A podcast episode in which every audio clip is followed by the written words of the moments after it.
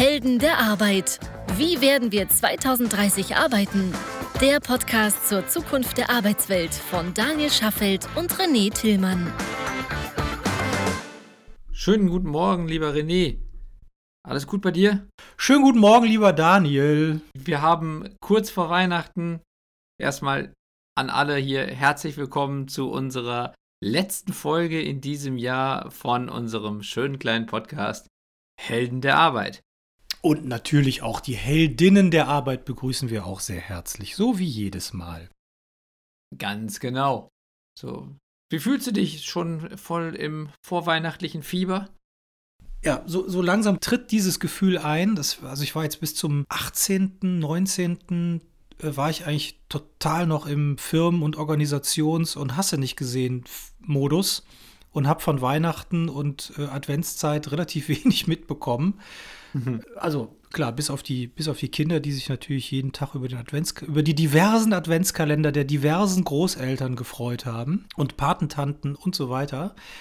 Äh, ich glaube, jedes Kind hat bei uns irgendwie äh, drei Adventskalender gefühlt. Das ist schon Meine echt, Güte. Äh, ja, das ist schon wirklich ein bisschen, bisschen irre.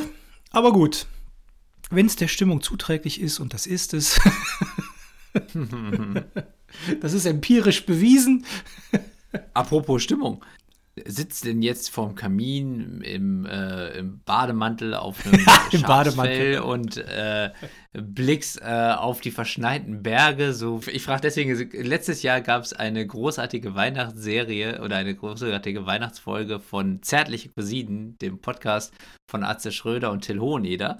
Und da haben die tatsächlich eben gemeinsam in irgendeinem Chalet in der Schweiz gesessen. Also die haben mit ihren beiden Familien zusammen da Weihnachten gefeiert und haben dann halt ihren Podcast aufgenommen in irgendeinem Chalet mit Blick auf die verschneiten Berghänge und tatsächlich dann eben halt mit knisterndem Feuer im Kamin und einem Glas Rotwein dabei. Oh, geil. Das fand ich, ja, das haben die auch so herrlich beschrieben und das klang halt so urgemütlich und da wollte ich dich doch mal fragen, so, na, wenn du nach draußen blickst, siehst du auch die. Also wenn du mich so fragst, dann, dann, dann ist die, ist die, ist die Weihnachtsatmosphäre, die wir am Wochenende geschaffen haben, weil wir den Baum aufgebaut haben und die vierte Adventskerze angezündet haben und so weiter, die ist jetzt jäh wieder atomisiert worden, weil ich sitze wie immer in diesem Jahr eigentlich in meiner Dachkemenate, die aus relativ nackten weißen Wänden besteht, zwei äh, typischen schrägen Velux-Dachfenstern und, äh, und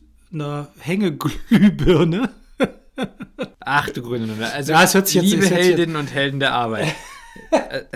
Das Also, aber das Karge, das Karge macht doch so kreativ, glaube ich, ne? Ja, aber, ja, aber es tut uns leid, dass wir uns gerade hier nicht in der Lage versetzt sehen, euch wiederum in Weihnachtsstimmung zu bringen.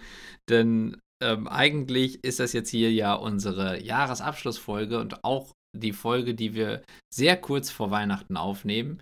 Also ihr hört sie vielleicht schon an Weihnachten oder vielleicht nach Weihnachten. Aber natürlich geht es immer noch um, um diese Stimmung, die ja in, dieser, in diesen letzten Tagen vor Weihnachten und so äh, Richtung Ende des Jahres immer so herrscht, wo es irgendwie, wo man so zurückschaut und wo man nochmal so ein bisschen das Jahr Revue passieren lässt und wo man sich dann fragt, so ist alles so gelaufen, wie man es wollte und wie sieht das nächste Jahr aus, was kommt auf einen zu, freut man sich auf das, was kommt oder sieht man es vielleicht ein bisschen kritischer? Und da wollten, wollte ich dich auch, René, mal fragen, so, wie ist denn dein ganz persönliches Fazit so von 2020? Also Menschen, Bilder, Emotionen, Ja. mein Gast René Tillmann. Ja, lieber Günther Jauch. Herr Jauch, bitte. Herr Jauch. Lieber, Herr, lieber Herr Jauch. Ja, so viel Zeit muss sein. Lieber Herr Jauch. Ich blicke mit gemischten Gefühlen auf das Jahr zurück. Also ich. 2020. Midlife Crisis oder was? Was? Nee, nee, überhaupt Midlife nicht. Die, hab- Crisis die habe ich, die hab ich hinter mir. Die habe ich definitiv sowas von hinter mir. Die hatte ich vor, äh, ich glaube, drei, vier Jahren.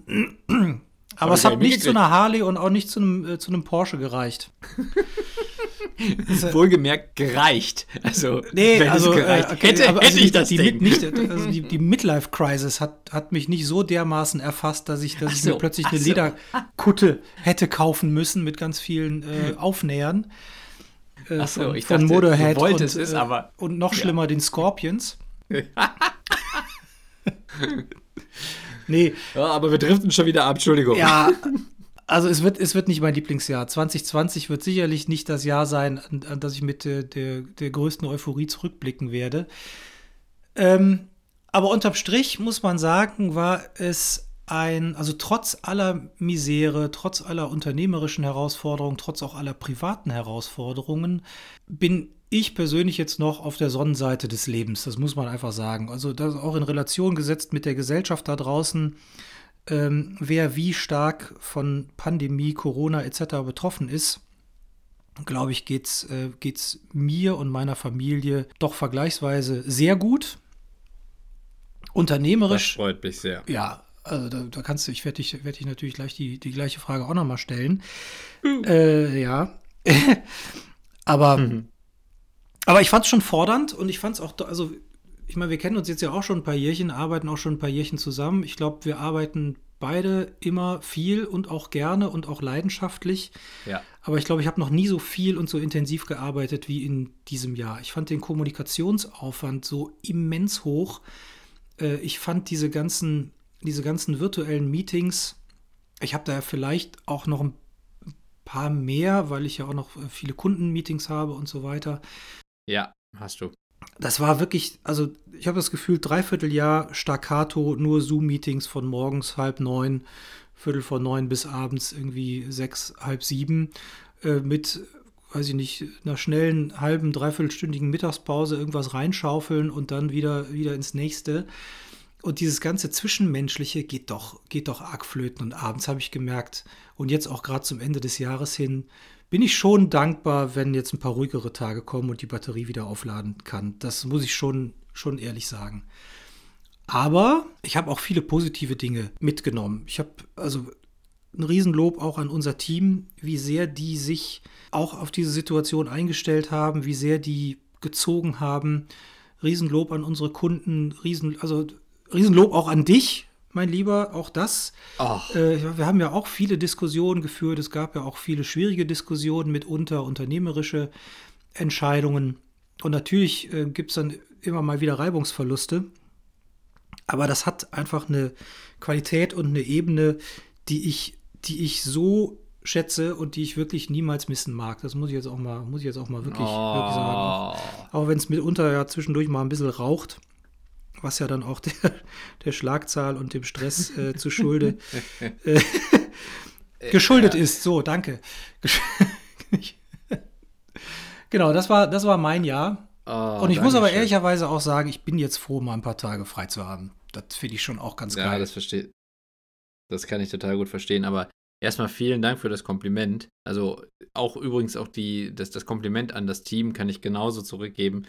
Ähm, ich denke mal, dass viele Unternehmen auch jetzt in, diesen, in diesem schwierigen Jahr ja erstmal lernen mussten, mit dieser ganz neuen Konstellation umzugehen und eben diese ganze digitale Kommunikation erstmal für sich zu finden. Das haben wir, glaube ich, sehr, sehr gut gemeistert.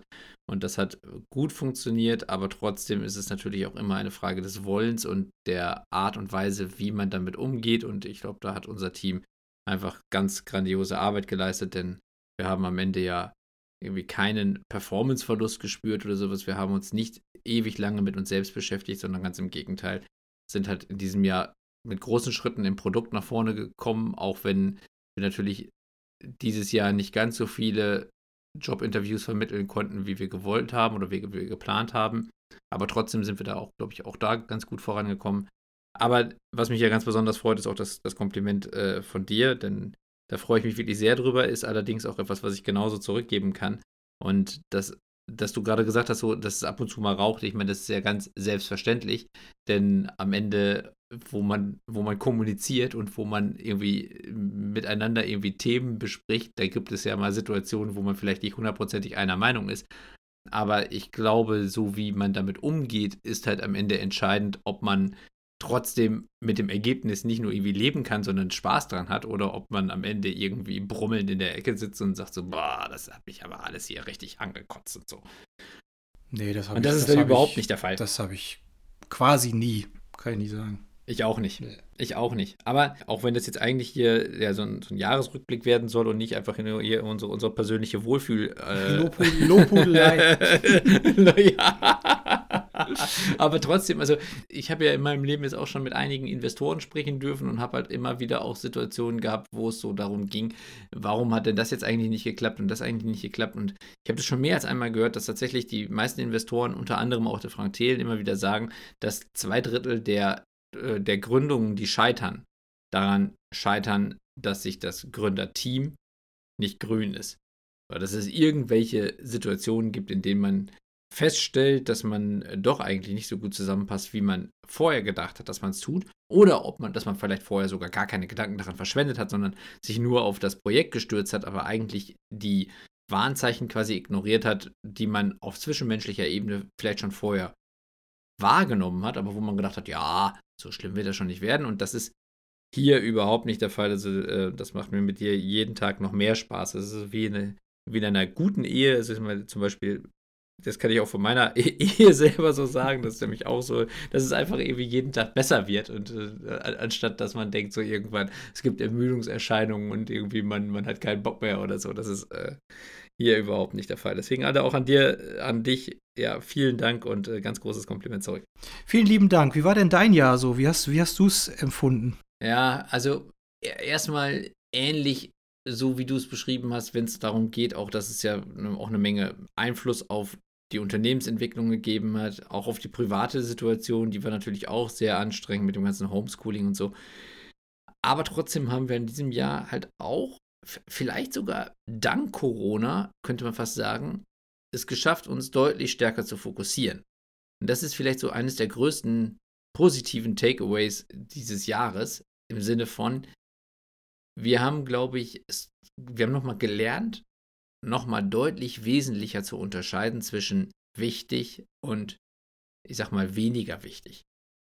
Und das ist etwas, was eigentlich sowieso jedes Unternehmen und jede Person irgendwie können muss, aber was wir, glaube ich, in dieser Phase der Reduzierung, so auch teilweise vielleicht auch so des, des, der, der verschiedenen Störgeräusche, die sonst immer so auf einen einprasseln, vielleicht nochmal besser gelernt haben. Also ich persönlich, aber ich habe auch das Gefühl, dass auch im Team dieser Fokus nochmal deutlich stärker ja, sich so in den Köpfen verankert hat. Und das finde ich super, weil ich glaube, das wird uns helfen in einer Phase, in der das ganze normale Leben wieder mehr Fahrt aufnimmt, was hoffentlich ja in den nächsten Monaten mit den Impfstoffen, die jetzt so nach und nach verteilt werden, der Fall sein wird.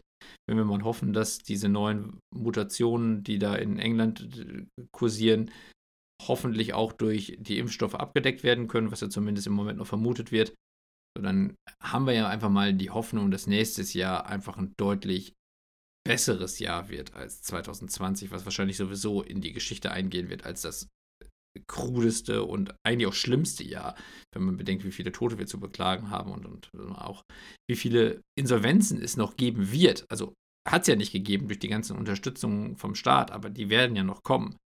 Also dann wird 2020 ja trotzdem als das Jahr in die Geschichte eingehen, wo all das quasi seinen Lauf genommen hat, auch wenn es sich teilweise dann erst ein, zwei Jahre später wirklich irgendwo in den Statistiken niederschlägt dann können wir nur hoffen, dass 2021 ein deutlich besseres Jahr wird, so um mal den Blick nach vorne positiv zu halten. Wir haben ja in den letzten, also wir haben jetzt, wir haben ja eine Jubiläumsfolge übrigens, ne? Kann man ja jetzt auch fast sagen. Ja. Folge, Folge 40.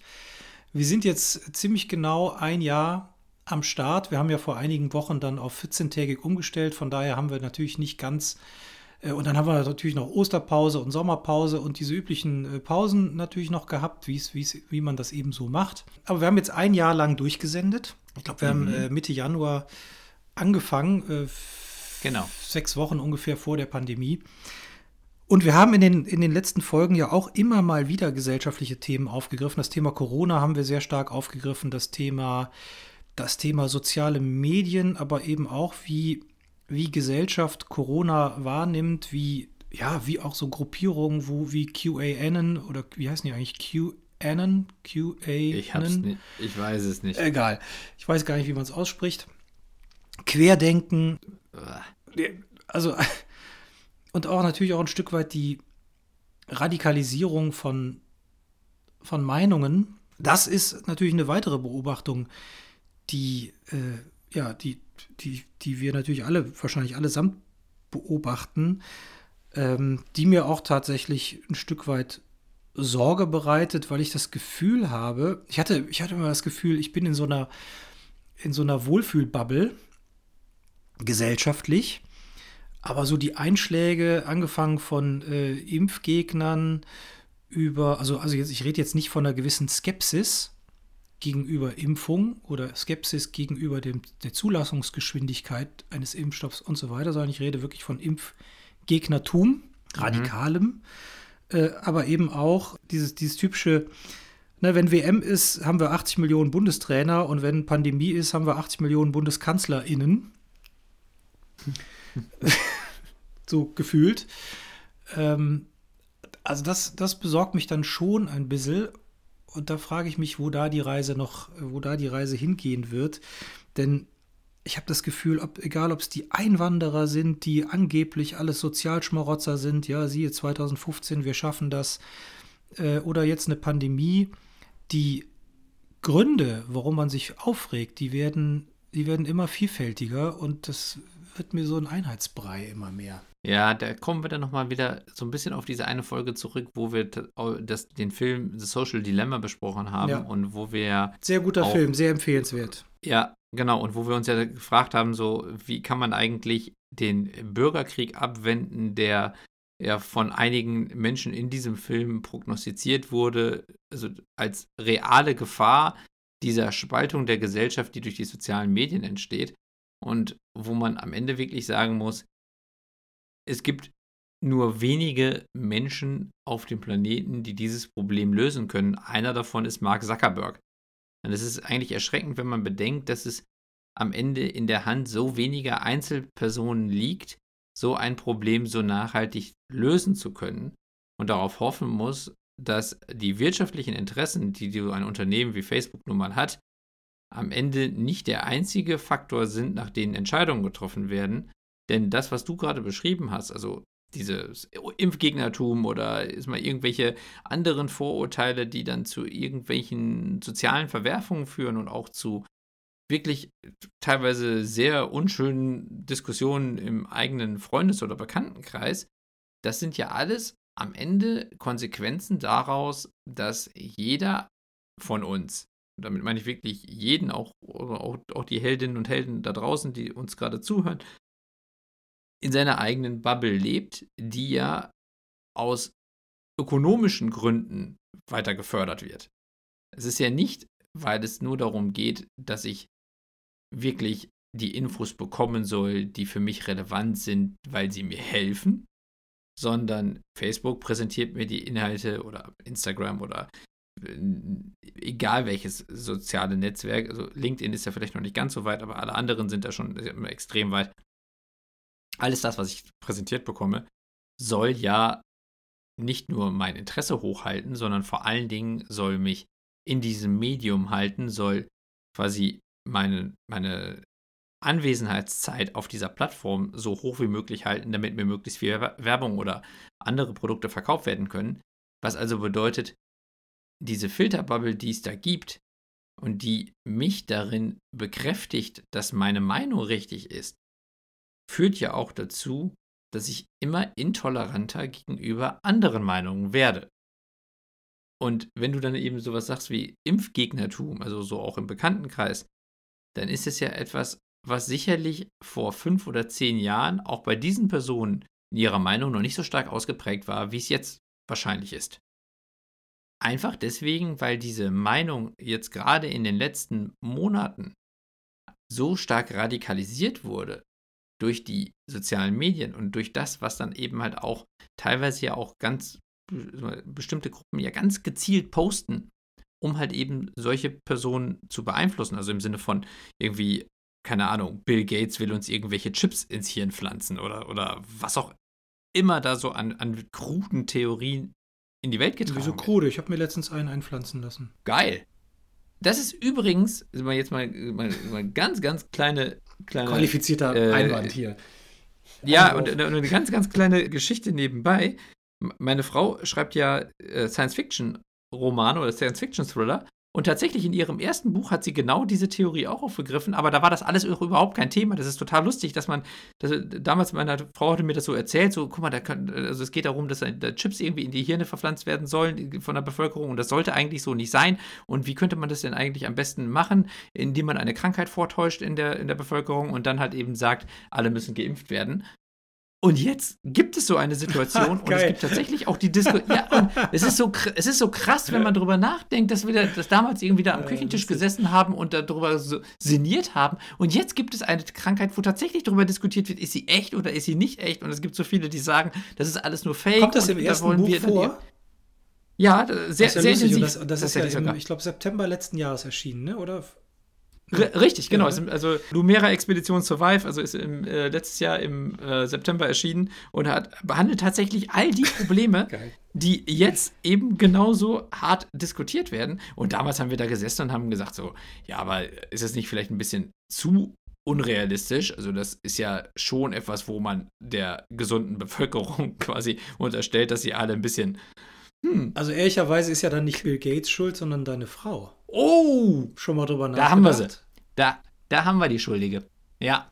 Hei, hei, hei. Ähm, jetzt, ja, jetzt, jetzt überlege ich gerade, ich bin ja hier mit Klarnamen unterwegs. Meine ja, Frau ist ja mit, Kün mit Künstlernamen unterwegs. Oh. So, jetzt müssen wir doch umziehen. Ja, besser ist hm. das. Na, aber, hm. aber was mich so, was mich so irritiert daran ist, also ich habe ja auch nichts dagegen, wenn man eine Skepsis hat oder wenn man oder wenn man vielleicht auch für sich entschieden hat, äh, ich mache es nicht, warum auch immer. So, weil ich mhm.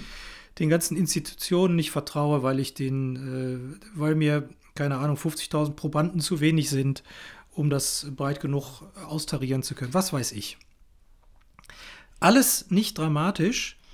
Das Dramatische finde ich diese Ignoranz anderen Meinungen gegenüber, dass man überhaupt gar keine Chance hat, sich argumentativ zu reiben. Jetzt mal unabhängig davon, ob man zu einem gemeinsamen Ergebnis kommt. Das muss man ja noch nicht mal. Mhm. Das finde ich ja nicht schlimm. Also ein Diskurs ist ja auch befruchtend. Was ich immer so schlimm finde daran, Jetzt mal unabhängig von ein paar Themen, die ich wirklich überhaupt nicht tolerieren kann, wie rechtsradikales Gedankengut und Gefährdung von Bevölkerungsschichten, weil man, weil man sich eben weigert, ein Stück weit Rücksicht zu nehmen, sei es mit Maske oder sei es Klar. mit Abstand oder wie auch immer. Also das, das ist natürlich hier nicht gemeint, sondern ich Geht meine, ich, ich, rede natürlich vom, vom Diskurs und war, da wundert mich einfach, dass diese, diese Art von Diskurs, dass man sich gegenseitig zuhört, gegenseitig versucht, zumindest mal zu verstehen, äh, dass das komplett abhanden kommt.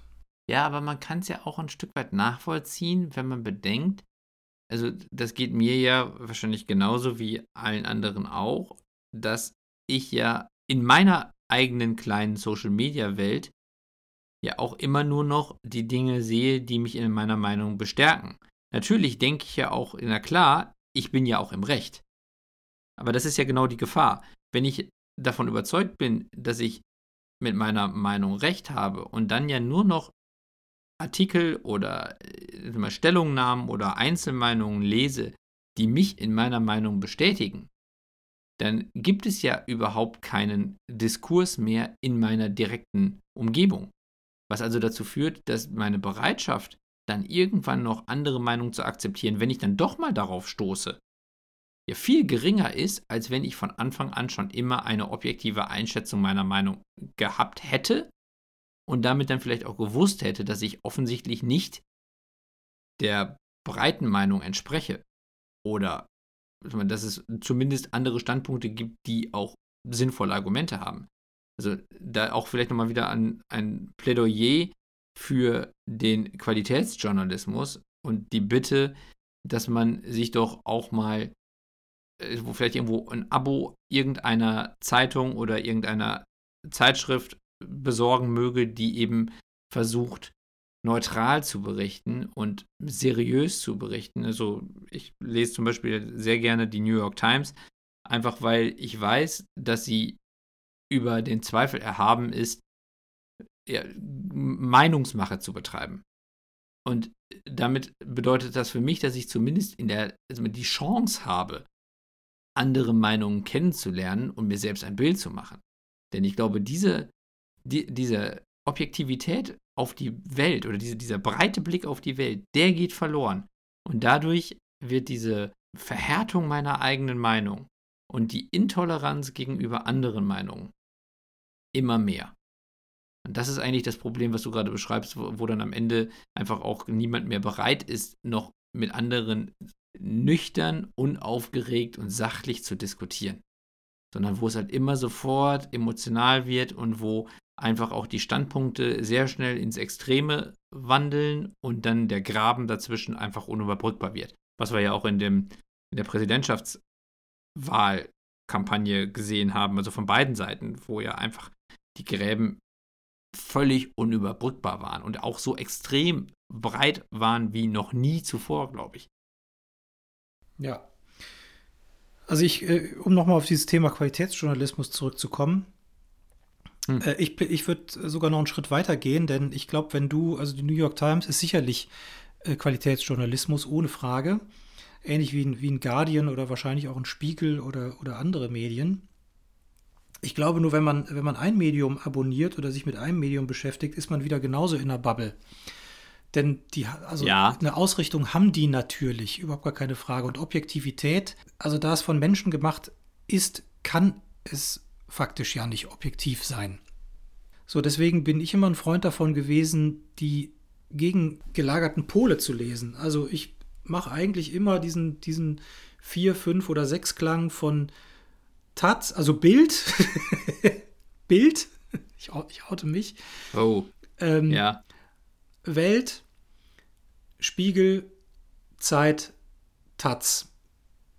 So. Also Taz. Taz. Nee. Oh, uh -huh. Tageszeitung. Ja, okay. ja, also jetzt mal unabhängig ja. davon, ob ich die jetzt, äh, ob ich die jetzt super finde oder nicht. Aber es gibt immer mal wieder Meinungen zu bestimmten Themen, wo ich sage, ja, die Facette finde ich durchaus nachvollziehbar. So, das kann ich, äh, da habe ich jetzt auch ein Problem dagegen zu argumentieren, weil die, die Blickrichtung auf das Thema, also Taz, nur weil sie, weil sie sehr, sehr links ist, heißt ja nicht, dass sie dumm ist. Und ich finde. Nein, nein, das nicht. Also, also ganz im Gegenteil, das sind ja, sind ja auch äh, häufig intellektuelle JournalistInnen. Und natürlich bin ich mit den meisten Themen, äh, decken die sich nicht mit meiner Lebensphilosophie, mit, meiner, mit meinem Blick auf die Dinge.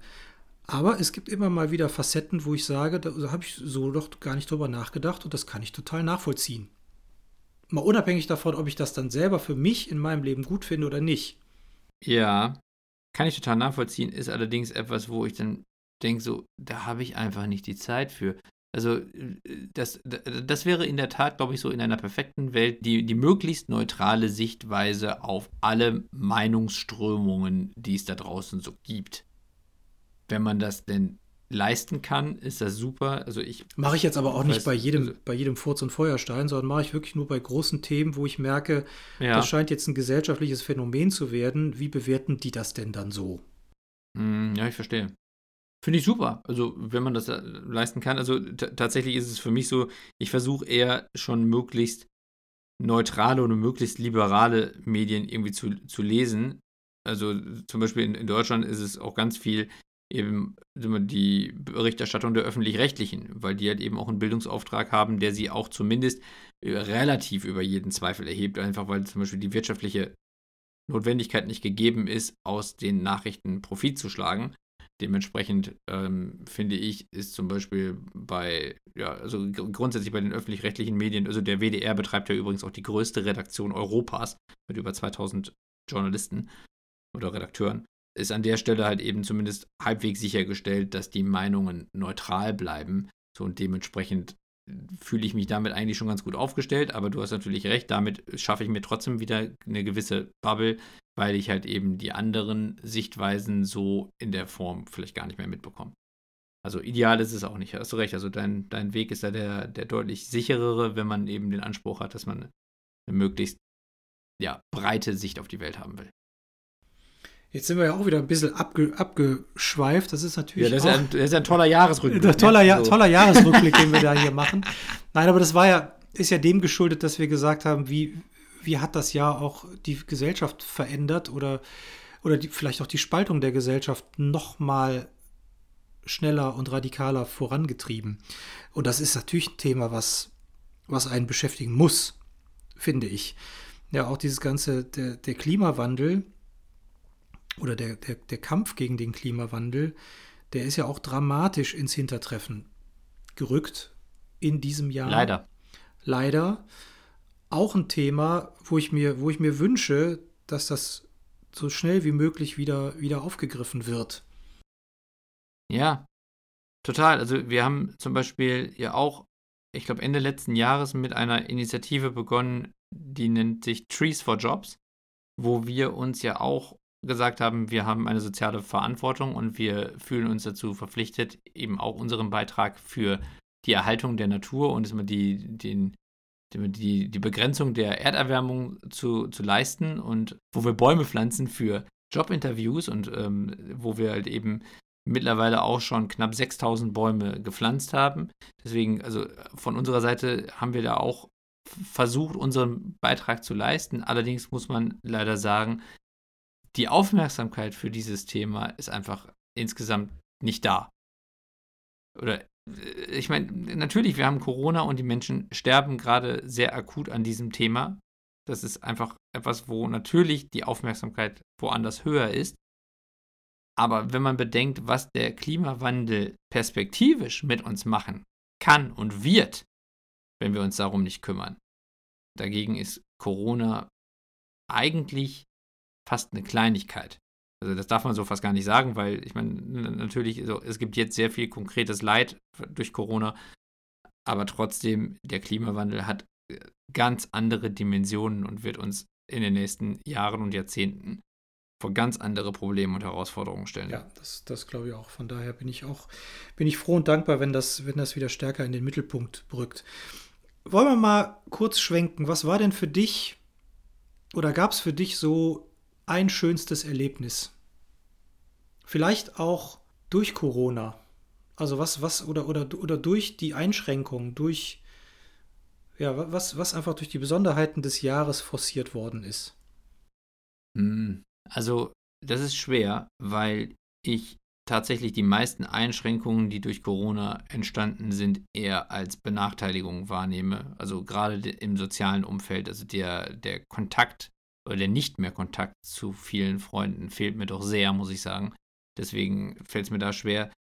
Also das, vielleicht das größte Highlight dadurch ist, dass, dass ich wirklich sehr viel jetzt im, im Homeoffice gearbeitet habe, dass man am Leben der Kinder mehr teilnimmt, einfach weil man das häufiger mitbekommt. Also einfach nur dadurch, dass es so Situationen gibt, wo die irgendwie reingestürmt kommen und erzählen, ich habe das und das gemacht oder also äh, irgendetwas, was sie einem gerade berichten wollen, was also auf so einer Kinderseele brennt und wo man halt eben tatsächlich jetzt einfach mehr dran teilnimmt und es einfach häufiger erlebt und das ist sicherlich etwas, was toll ist, weil ich es so sonst vielleicht nicht so stark mitbekommen hätte. Aber das ist trotzdem immer jetzt schon fast der einzige Punkt, den ich ihm wirklich positiv abgewinnen kann, weil die meisten anderen sind doch in Summe, vor allen Dingen über einen längeren Zeitraum, jetzt wo wir uns gerade wieder im Lockdown befinden, doch finde ich spürbar eine Verschlechterung einfach auch so der, ja, der Lebensqualität. Ja. Wie geht's dir denn? Ja, ich, ich würde das genauso, würde das genauso unterschreiben, wie du es gerade geschildert Aber hast. Aber ein Highlight hattest du trotzdem? Ich hatte nicht das, äh, sagen wir, also wenn, zwei Dinge vielleicht. Das eine ist, ähm, ich meine, sowohl du als auch ich, wir sind ja durchaus engagiert in der Familie. Ich glaube, das kann man uns nicht absprechen. Ähm, ja. Aber das ist jetzt natürlich noch mal ein Stück weit mehr geworden, also insbesondere im, im Frühjahr. Äh, das fand ich auch durchaus angenehm. Aber was mich am meisten fasziniert hat, war meine, war meine ältere Tochter, die durch dieses ganze Homeschooling, also wenn die, also die hat ein Problem mit dem klassischen Schulsystem. Mhm. Das, was da, was ihr da vermittelt wird, ist, äh, ist ihr da zu klein, zu kleingeistig, zu wenig großdenkend, zu wenig breitdenkend. Die Lehrer sind ihr zu kleingeistig und so weiter und so fort. Meine Güte. Also sie kann sich das auch ein Stück weit erlauben, weil sie einfach äh, weil sie einfach wirklich in allen Fächern eine Einserkandidatin ist. So, aber man kann sich nicht vorstellen, was es ihr für eine Qual bereitet, in die Schule zu gehen. Also diese, diese guten Noten macht die alle mit der linken Arschbacke. Das ist jetzt nicht, dass die hier zu Hause sitzt und großartig lernt, sondern das kommt so im Vorbeifliegen. Toi, toi, toi. Beeindruckend. Aber es ist trotzdem, trotzdem jeden Morgen ein Riesendrama, dass sie in die Schule geht, weil das einfach ein Umfeld ist, äh, in dem sie nicht klarkommt.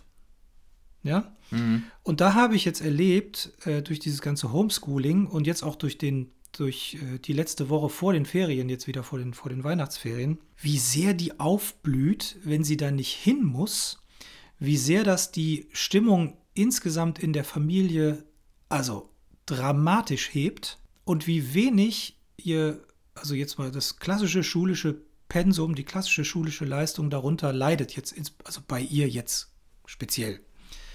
Sondern ganz im Gegenteil, sie findet dann eben noch die Zeit, sich noch mit zig anderen Dingen äh, zu beschäftigen und die sie dann, äh, ob sie sich dann selber äh, Gitarre beibringt oder, oder das Zeichnen beibringt oder, oder, oder und das alles auf einem, ja, ich sag mal, will mal sagen, zumindest mal sehr anständigen Niveau äh, und mit einer unfassbaren Ausdauer. Das heißt, die fängt nicht irgendwas an und lässt, wirft es nach zwei Wochen wieder ins Eck, sondern das zieht sich dann eben über Monate, bis ein gewisses Level erreicht ist.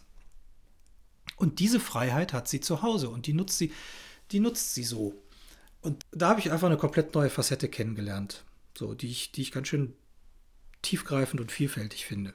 So, das war vielleicht so mein schönstes Ferienerlebnis. So, ich weiß jetzt nicht, wie viel von den Heldinnen und Helden der Arbeit, die uns gerade zuhören, nachempfinden können bei ihren Kindern, dass die Kinder nicht zur Schule gehen wollen, weil die Noten zu gut sind. Also. ja, darum geht es nicht. Es geht um das System im Allgemeinen. Ich habe das schon verstanden, aber ich wollte es gerade mal so ein bisschen. Ja, aber guck mal, man könnte es ja auch so sehen, von außen betrachtet. Ne? Und es ist schon lustig, wenn man bedenkt, also die meisten Kinder gehen wahrscheinlich deswegen nicht gerne in die Schule, weil sie Angst davor haben, dass die irgendwie schlechte Noten bekommen. Ich weiß, dass das total absurd klingt. Und, und, und, und tatsächlich, wenn ich mich an meine Kindheit und meine Schulzeit erinnere, da gibt es null Deckungsgleichheit. Null, null, null. Ja? Ja, also ich war schlecht in der Schule. Äh, mir war das alles egal. Also äh, ja, da gibt es überhaupt gar keine Deckungsgleichheit. Ist bei mir ganz genauso. Also deswegen finde ich das beeindruckend. Aber ich meine, ich, ich kenne ja deine Tochter zumindest auch ein, ein bisschen und finde sowieso auch immer wieder beeindruckend, wie fokussiert und wie, wie, wie klar die in ihrer Meinung ist. Aber das ist halt auch etwas, was, glaube ich, wo, wo dann eben sowas wie Homeschooling dann diese Freiheiten total entfalten kann, sich eben mit neuen Themen zu beschäftigen, wie du richtig sagst. Also für solche Kinder ist es wahrscheinlich ein, ein, ein Genuss oder wirklich eine, eine Erlösung fast. Also bei meinen Kindern war es so, dass halt gerade in der Phase des ersten Lockdowns oder beziehungsweise nach dem ersten Homeschooling, also kurz vor den Sommerferien und vor allen Dingen nach den Sommerferien, dass da dann diese Rückkehr in die hm, ist mal normale Lernumgebung, in das, was halt eben von der Schule als, als quasi als Lerngeschwindigkeit definiert wurde, dass diese Rückkehr schwer gefallen ist. Und dass das etwas war, was wirklich wehgetan hat, im Sinne von, wir, wir, mussten alle gemeinsam relativ viel Energie aufwenden, um da wieder in den Trott zu kommen, der vorher eigentlich relativ normal war. Und da ist dann deine Tochter sicherlich eher mal etwas Besonderes, wenn man bedenkt, dass sie da keinerlei Probleme mit hat und sich da auch selbst ausreichend motivieren kann, weil meinen Kindern fällt es zum Beispiel schwerer, sich so zu motivieren, dass sie sagen, ja, super. Das ist ja auch der Normalfall, das haben wir ja, das haben wir mit, mit der zweiten Tochter. Ähm, also sie kann sich schon auch gut motivieren, auf jeden Fall. Äh, und wir hatten da zum Glück keine Anlaufschwierigkeiten, aber bei der war da auch eher das Gegenteil der Fall, nämlich die hat die Schule vermisst, die hat ihre Freunde vermisst. Die, genau. die hat am Anfang genau. schon sehr stark darunter gelitten und die braucht einfach das System, was es da so genau. gibt für den Halt. Ne? Auch für ja, den gesellschaftlichen sozialen genauso. Halt. Absolut. Ja. Ja, aber trotzdem, also toll, wenn, wenn das aber dann bei dir dann halt eben so als eines dieser Highlights dann sich so rauskristallisiert hat, weil das war nämlich eines der Punkte, die ich eher so als Nachteil empfunden habe. Aber da kann man dann auch wieder sehen, also wie unterschiedlich da die, die Meinungen sind oder beziehungsweise auch so die, die Art, wie man mit solchen Situationen umgeht. Einfach die Bedürfnisse und Befindlichkeiten, ne? Ja, genau. Ja, klar. So, wenn du jetzt mal nach, nach vorne blickst und überlegst, so 2021 steht quasi kurz vor der Tür. Was ist das, worauf du dich am meisten freust? Gibt es überhaupt etwas, auf das du dich freust? Ja, ich freue, also für mich hat ja diese, diese Zeit zwischen Weihnachten und Neujahr und vielleicht auch noch die erste Januarwoche, hat für mich immer was von einer Zäsur. Also man kann, mhm. man kann die Dinge, die man getan hat, einmal äh, retrospektiv betrachten. Man kann mal aus Fehlern lernen. Man kann gucken, wo kann man sich noch stärker fokussieren oder, oder welche Ableitungen kann man treffen für die Zukunft. Ähm, da bin ich jetzt noch nicht. Das werde ich sicherlich im Laufe der kommenden Wochen nach den Weihnachtstagen mal, mal machen. Aber ich merke jetzt schon, ähm, also so seit dem 17., 18. Dezember fährt die Welt ja so ein bisschen runter. Und dann ist auch die Schlagzahl mhm. der Termine weniger geworden. Und da merke ich jetzt schon, dass es in mir schon wieder kribbelt aufs nächste Jahr. Ich habe gar nichts Konkretes, auf das ich mich da freue. Ich weiß nur, dass wir als Unternehmen, also wir sind, wir sind ein Regenbogen mit einem Topf voll Gold am Ende. Und das meine ich jetzt gar nicht monetär, sondern das meine ich wirklich mit einem Produkt, was wir da bauen, wo ich der festen Überzeugung bin, dass wir einen relevanten gesellschaftlichen Impact leisten werden. Also heute schon leisten und im nächsten Jahr nochmal deutlich stärker leisten werden. Und da freue ich mich total darauf, diese Zwiebelhäutchen äh, immer weiter zu schälen, um an den Kern vorzudringen, weil es natürlich ein komplexes Thema ist.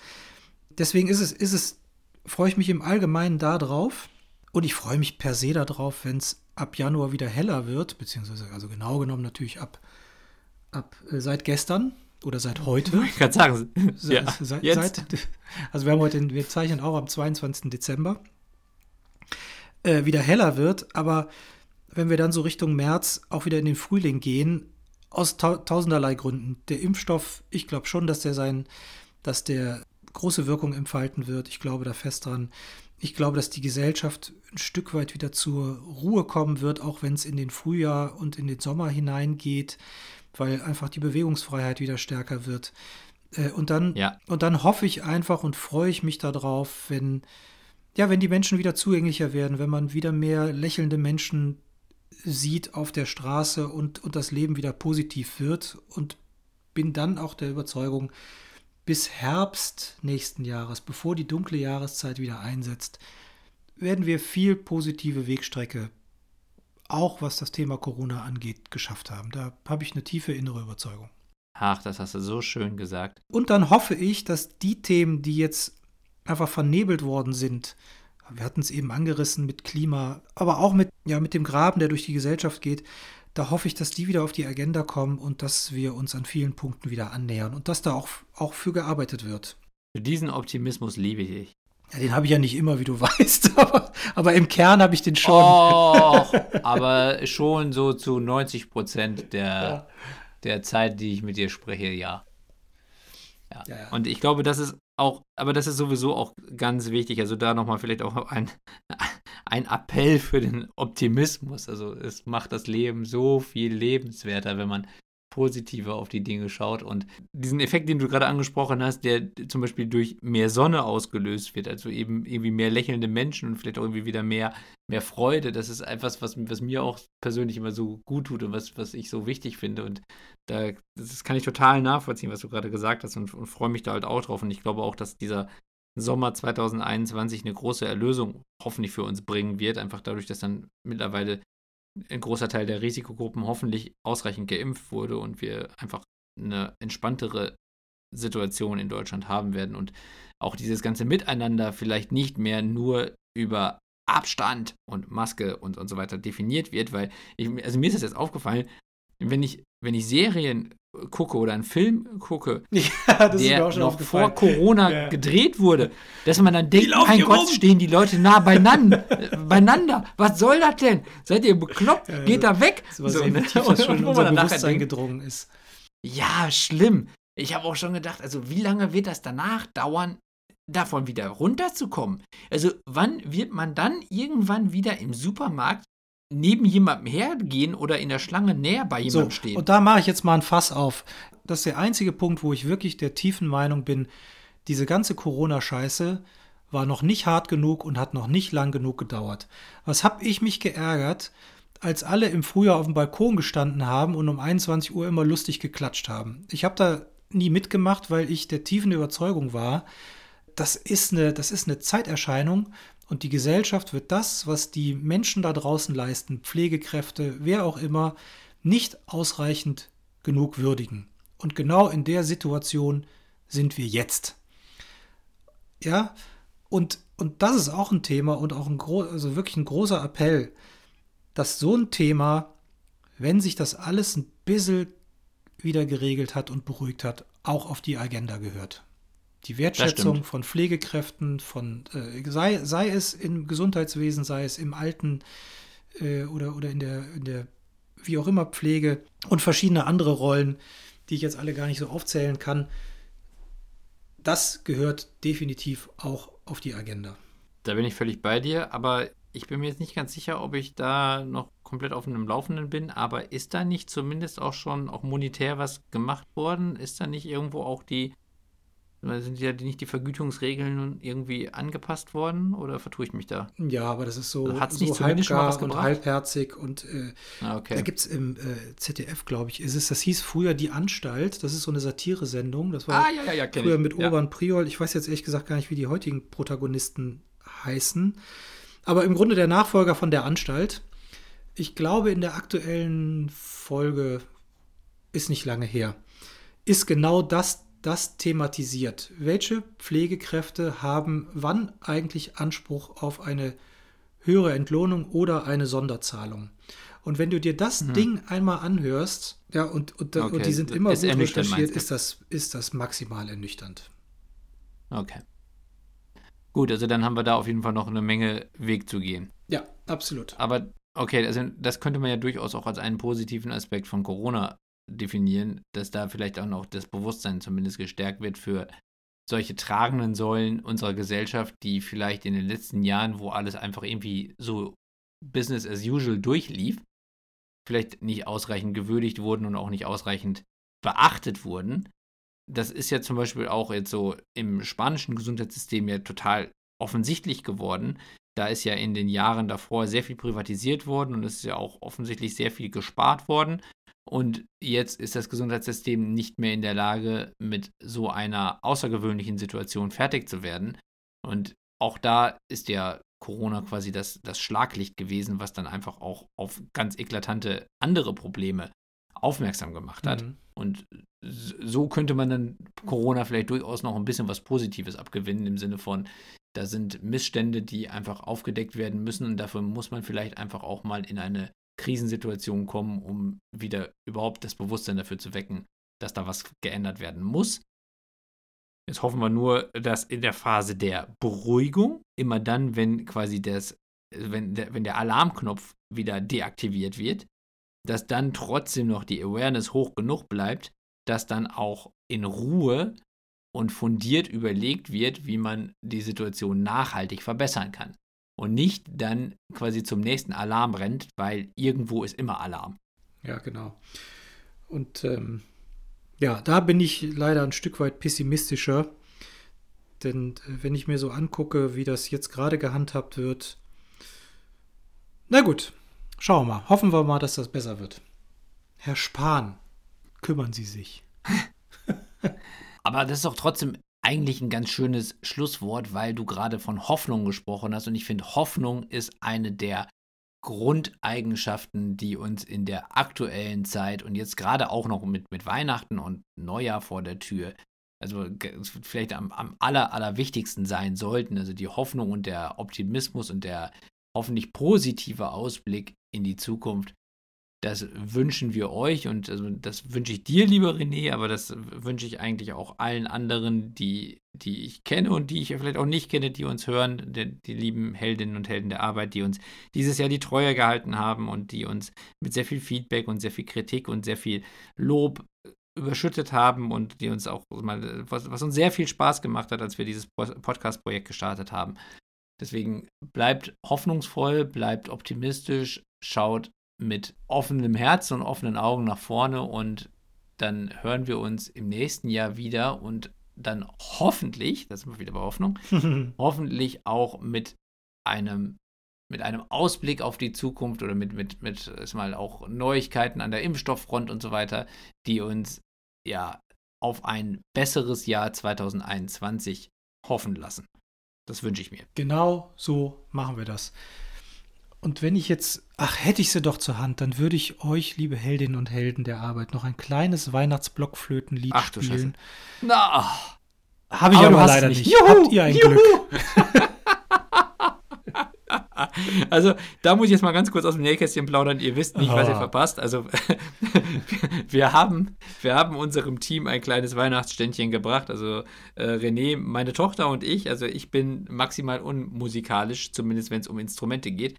Also, Karnevalslieder singen, auch äh, vor allen Dingen auf der Theke und äh, ist mal bei, bei 160 Dezibel. Das kriege ich super hin. Aber äh, so Instrumente spielen, da wird es dann deutlich dünner. Und deswegen haben René auf der Blockflöte, meine älteste Tochter auf der Geige und ich dann am Didgeridoo, das ist das Einzige, wo ich einen Ton rauskriege, äh, dann